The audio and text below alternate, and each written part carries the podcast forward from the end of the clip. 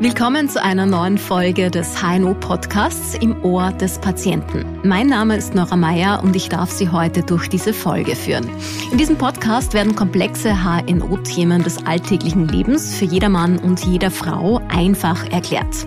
Wir begeben uns sozusagen gemeinsam auf eine Reise durch die Hals-, Nasen- und Ohrenheilkunde sowie Kopf- und Halschirurgie und beantworten gemeinsam mit Fachexperten und Expertinnen Ihre Patientenfragen. Heute geht es um ein Thema, von dem viele Menschen schon einmal betroffen waren, Ohrenschmerzen und in diesem Zusammenhang auch der Hörverlust. Das Ohr ist ja eines unserer wichtigsten Sinnesorgane, mit dem wir Schall, also Töne, Laute, Klänge oder Geräusche aufnehmen können. Entzündungen im Gehörgang, ein Druckgefühl im Ohr oder eben der tatsächliche Hörverlust sind nicht nur unangenehm, sondern oft auch mit Schmerzen verbunden. Meist hilft da nur noch eines, der Gang zum Arzt. Um für Sie viele Fragen rund um Ohrenschmerzen und Hörverlust zu klären, haben wir heute Herrn Professor Dr. Gerd Rasp zu Gast. Herr Professor Rasp ist Primar an der Salzburger Universitätsklinik für Hals-, Nasen-, Ohrenkrankheiten und Vorstand und Professor der HNO-Abteilung der Paracelsus Medizinischen Privatuniversität Salzburg.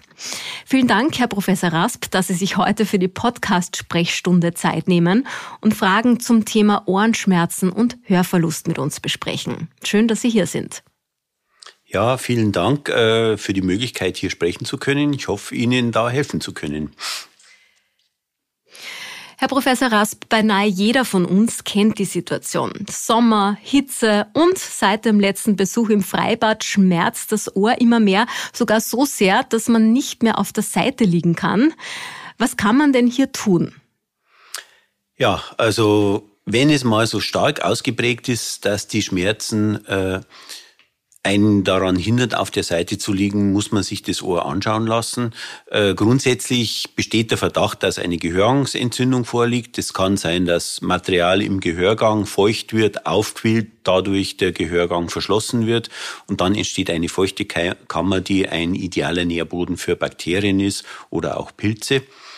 Äh, es ist dann wichtig, äh, zunächst die Schmerzen zu stillen, den Gehörgang zum Abschwellen zu bringen und die Infektion dann vor Ort zu bekämpfen. Das kann man typischerweise mit Ohrentropfen, mit Salbenstreifen, mit äh, Streifen, die mit Flüssigkeiten gedrängt werden, erreichen. Und das ist eine typische Domäne des Hals-, Nasen- und Ohrenarztes, der dieses äh, besonders empfindliche und filigrane Organ meistens unter dem Mikroskop sich anschaut und auch unter dem Mikroskop dann die entsprechenden Schritte durchführen kann. Sie werden vermutlich öfter mal in der Situation sein, dass ein Patient oder eine Patientin schon seit einigen Tagen starke Ohrenschmerzen hat, wenn er oder sie zu Ihnen kommt. Wir nehmen jetzt einfach einmal an, diese Schmerzen sind rechts. Vielleicht war dieser Patient oder die Patientin auch schon beim Hausarzt deswegen oder sogar beim HNO-Arzt, aber dort hat es dann geheißen, es sei doch eigentlich alles okay. Was sagen Sie zu dem Patienten oder der Patientin? Ja, das ist für die Patienten oft sehr frustrierend, weil sie starke Schmerzen haben, äh, lassen sich ärztlich anschauen, auch Hausärzte, Kinderärzte inspizieren Ohren und äh, sehen dann oft gar nichts. Und äh, für den Patienten ist es sehr frustrierend, weil er diese starken Schmerzen hat. Ganz wichtiger Punkt ist bei dieser Erkrankung, das kann eine sogenannte Gürtelrose sein, die aber nicht als Gürtelrose auftritt, sondern im äh, Kopf-Hals-Bereich, in dem Fall im Ohr. Herpes-Zoster-Infektion, also die Reaktivierung der Erreger der Windpocken, Schafblattern. Und äh, da ist es eben wichtig, dass man ein, zwei Tage später den Patienten nochmal anschaut und dann sieht man eventuell diese Bläschen im Gehörgang versteckt. Äh, potenziell gefährdet sind auch äh, das Sinnesorgan Ohr und auch der Gesichtsnerv. Und wenn man, sobald man diese Bläschen sieht, kann man das auch typischerweise gut mit Medikamenten behalten behandeln. Also man sollte sich äh, nochmal anschauen lassen, weil das ein typisches Frühsymptom dieser Gürtelrose, wenn man so will, äh, des Ohres sein kann. Kommen wir zu einer eher unangenehmen, aber wirklich häufigen Situation. Was kann ich als Betroffener oder als Betroffene tun, wenn seit einigen Tagen Sekret aus meinem Ohr läuft, das Ohr vielleicht sogar ein bisschen zwickt und ich vor allem auch nicht mehr so gut höre? Also die geschilderten Beschwerden sind ganz typisch für eine Episode einer akuten oder eher noch, wenn es nicht schmerzhaft ist, einer chronischen Mittelohrentzündung. Die äußert sich dahingehend, dass eben Sekret aus dem Ohr läuft und eine Hörminderung besteht. Und bei dieser Form der Entzündung, da gibt es jetzt zwei Spielarten. Eine, die äh, nur in Anführungszeichen mit einem Loch im Trommelfell einhergeht und ansonsten harmlos ist.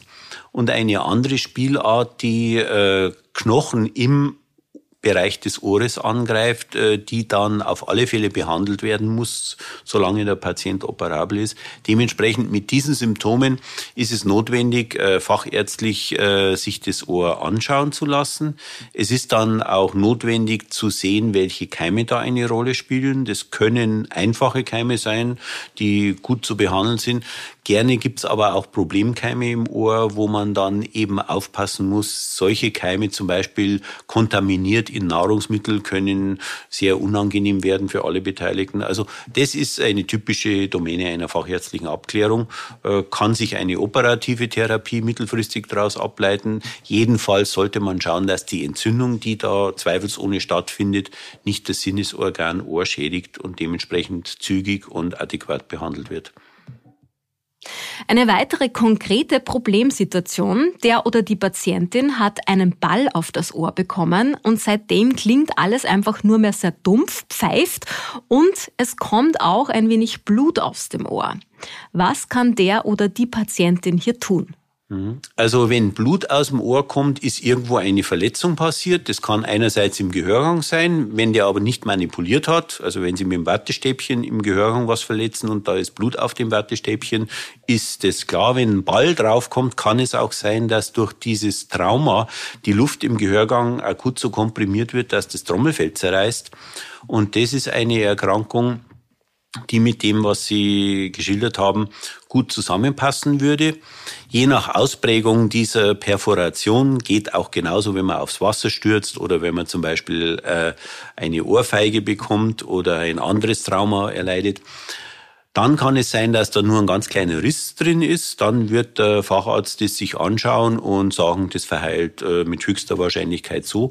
Wenn es etwas größer ist äh, und Teile des Trommelfells, das eine ganz zarte, pergamentartige Membran ist, nach innen eingekrempelt sind, dann ist es sinnvoll, das auszukrempeln und durch Auflage einer geeigneten äh, Hilfe, meistens nimmt man da so ganz dünne Silikonfolien, die auch das Hören nicht beeinträchtigen, einfach als Schiene zur Abheilung bringen kann, weil damit die Wahrscheinlichkeit, dass dann keine weitere Maßnahme mehr notwendig ist, am größten ist. Also bei sowas gehört innerhalb von wenigen Stunden der Facharzt konsultiert, damit er dann die entsprechende äh, ja, Schienung sich das, durchführen kann, damit das Trommelfell möglichst gut wieder verheilt. Das Problem ist meistens, wenn sich äh, eine sekundäre Infektion entwickelt. Das Mittelohr ist ja durchs Trommelfell von der Außenwelt abgeschottet und dementsprechend keimfrei. Wenn Keime aus dem Gehörgang durch welche Maßnahme auch immer ins Mittelohr kommen und dann eine Infektion entsteht, ist der, der Heilungsprozess sehr viel mehr gefährdet, als wenn man das frühzeitig wieder unter entsprechenden Kriterien so abdichtet, dass die Keimfreiheit des Mittelohrs nicht äh, beeinträchtigt wird. Das nächste Thema kennt wohl wirklich jeder von uns. Verschlagene Ohren sind ziemlich lästig, meistens aber zum Glück nur kurzfristig. Zum Beispiel nach dem Baden im Sommer oder nach dem Fliegen.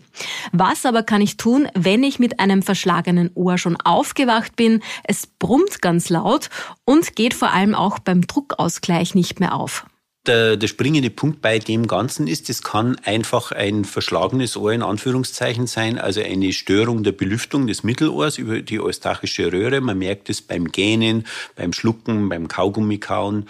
Äh, wenn man bestimmte Bewegungen mit dem Kiefer stattfindet, kann man Ohren aufbringen. Wenn das nicht mehr geht, äh, dann kann es auch sein, dass eine Schädigung des Innenohrs, und dafür spricht zum Beispiel das Brummen oder ein anderes Ohrgeräusch, wenn die vorliegt, äh, wird es oft vom Menschen als äh, verschlagenes Ohr wahrgenommen, ist aber in Wahrheit eine Schädigung der Sinneszellen im Innenohr. Und da ist es dann wichtig, das rechtzeitig zu erkennen und auch rechtzeitig zu behandeln, da da bleibende Schäden in der Funktion eintreten. Und je früher man intervenieren kann, umso größer die Heilungschancen sind. Also da gehört mal draufgeschaut und gegebenenfalls auch einen Hörtest gemacht. Es gibt zwei wesentliche Untersuchungen. Das eine ist das Tonschwellenaudiogramm, wo man die Empfindlichkeit des Ohrs für Töne äh, nimmt. Und das andere ist die Messung der Nachgiebigkeit des Trommelfells wo man, viele kennen das aus der Untersuchung von Kindern, wo man eben feststellen kann, ob zum Beispiel Sekret hinterm Trommelfell ist oder ob die Schwingungsfähigkeit des Trommelfells sonst beeinträchtigt ist. Also apparativ lässt sich das relativ leicht klären und die reine Belüftungsstörung braucht eine ganz andere Behandlung als eine äh, Schädigung der Zellen im Innenohr. Kommen wir zum Thema Hörverlust. Wie reagieren Sie, wenn Ihnen ein Patient oder Patientin folgendes Problem schildert? In letzter Zeit fällt mir auf, dass ich bei Situationen, in denen viele Menschen durcheinander reden, die Gespräche nicht mehr richtig verfolgen kann. Für mich reden einfach alle viel zu schnell und undeutlich.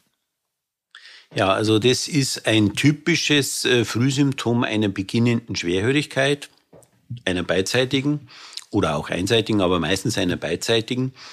Äh, und äh, die Leistung unseres Ohres ist eine sehr differenziertes. Also unter Hörsinn versteht man ja die Leistung beider Ohren, die typischerweise gleich gut funktionieren.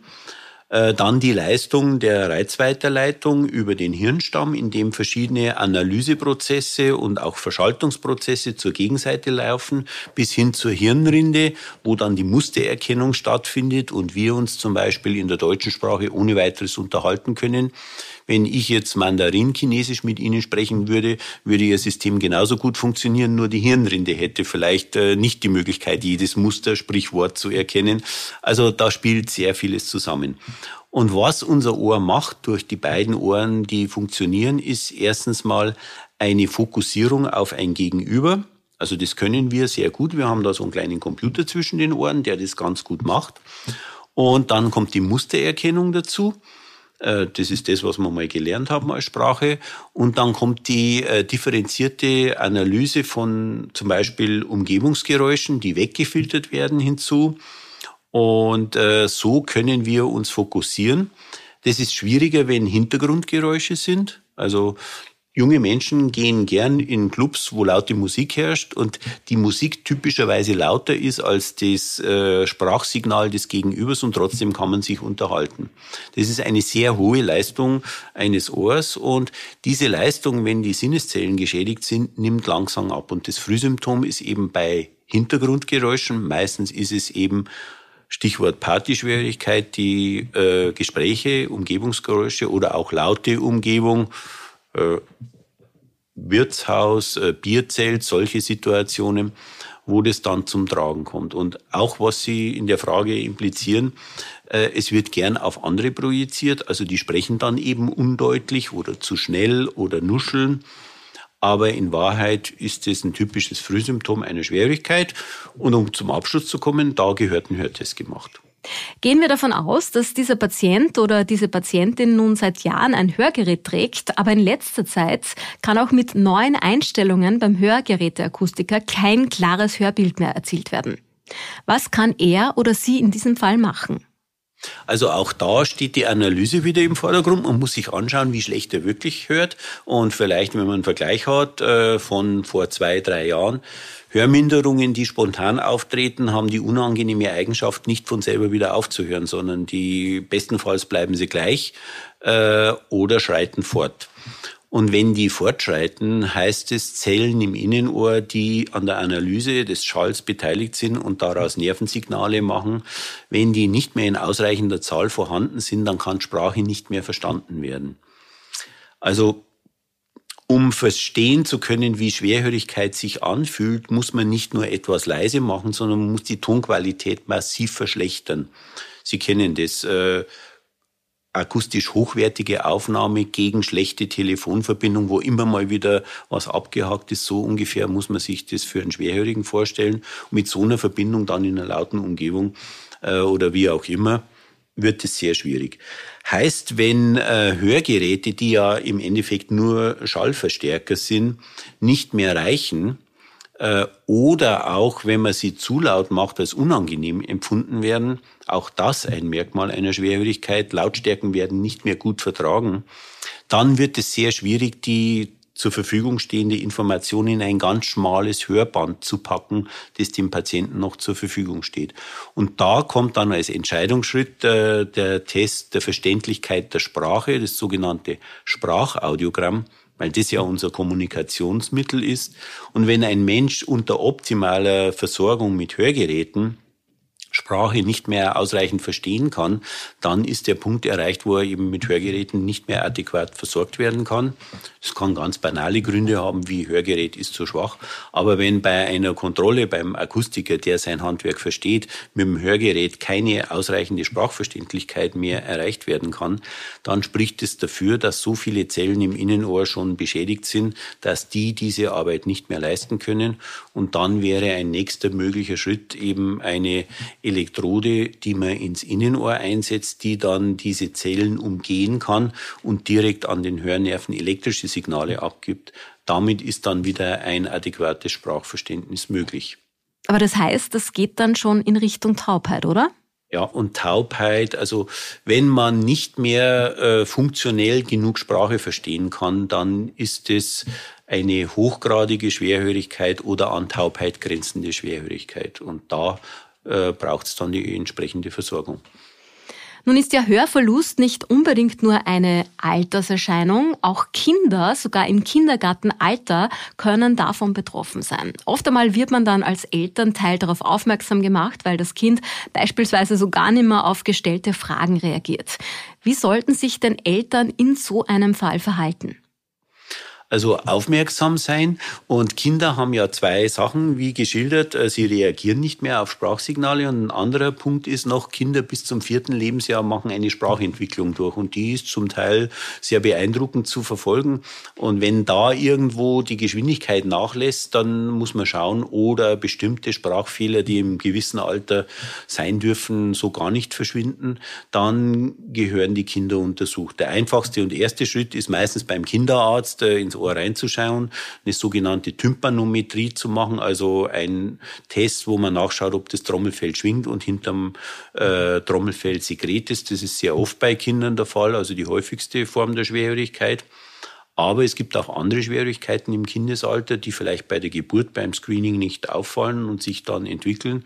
Und das gehört eben untersucht. Das machen äh, für orientierende Untersuchungen Kinderärzte und dann spezialisierte Zentren, wenn es darum geht, weitergehende Untersuchungen zu machen. Mit Kindern kann man sehr viel machen, aber es ist nicht einfach und dazu braucht man eben das geeignete Setting und auch äh, Menschen, die das gelernt haben und die einen Draht zu Kindern haben. Das ist auch nicht jedem gegeben, aber in den entsprechenden Zentren kann man dann sehr viel schon mit dem orientierenden Hörtest machen und es gibt auch objektive Verfahren, wo Kinder, wenn sie ruhig sind oder gar schlafen, Säuglinge, äh, wo man sehr genau objektiv messen kann, wie das Hörvermögen ist. Herr Professor Rasp, eine letzte Patientenfrage noch zum Thema Hörvermögen. Oft einmal ist das nur einseitig etwas eingeschränkt, wie bei unserem jetzigen Fall. Die Patientin hört nämlich seit einiger Zeit auf der linken Seite immer schlechter. Jetzt hat sie gemerkt, dass sie nicht einmal mehr ihren Wecker morgens hört, wenn sie auf dem rechten Ohr liegt. Was ist hier das Problem? Also das ist zum Beispiel eine typische Symptomatik, die Patienten haben, wenn sie eine Verknöcherung des Steigbügels entwickeln. Das ist eine relativ häufige Erkrankung. Wenn man in das Ohr reinsieht, sieht man ein völlig normales, gesundes Ohr ohne irgendein Krankheitszeichen. Wenn man einen orientierenden Hörtest macht, äh, stellt man fest, dass die Schallübertragung jedoch nicht die Funktion des Innenohrs gestört ist, also ein normales Innenohr, aber die Schallübertragung ist gestört. Und das passiert eben bei der Verknöcherung des Steigbügels. Und das ist was relativ häufiges äh, ist eine Erkrankung, die operativ gut zu behandeln ist, die sich auch im Übrigen gut mit äh, Hörgeräten versorgen lässt. Aber typischerweise junge Menschen bevorzugen es oft dann mit einer Operation dieses Problem ein für alle Mal beseitigt zu haben. Äh, ist auch nichts, was man irgendwie medikamentös behandeln könnte. Der Patient kann auch nichts dafür oder dagegen. Es gibt bestimmte Theorien über die Erkrankung, aber keine ist letztendlich bewiesen. Jedenfalls bei einer Schallleitungsschwierigkeit, äh, die sich eben so manifestieren kann, die kann man sehr gut behandeln. Wenn es eine einseitige Innenohrschwierigkeit hat, was sehr, sehr viel seltener ist in dem geschilderten Fallszenario, meistens sind die symmetrisch und eher der älteren Generation vorbehalten, dann muss man noch weiter schauen. Aber die Otosklerose, das ist wenn man so will, unsere dankbarste Operation, weil sie eben aus einem sehr schlechten Hörvermögen ein wieder annähernd normales machen kann mit einem kurzen Eingriff. Herzlichen Dank für diese ausführlichen Antworten, Herr Professor Rasp. Ich bin mir sicher, dass wir manchen Patientinnen und Patienten damit Hilfestellung geben konnten. Vielen Dank auch Ihnen fürs Zuhören, liebe Hörerinnen und Hörer.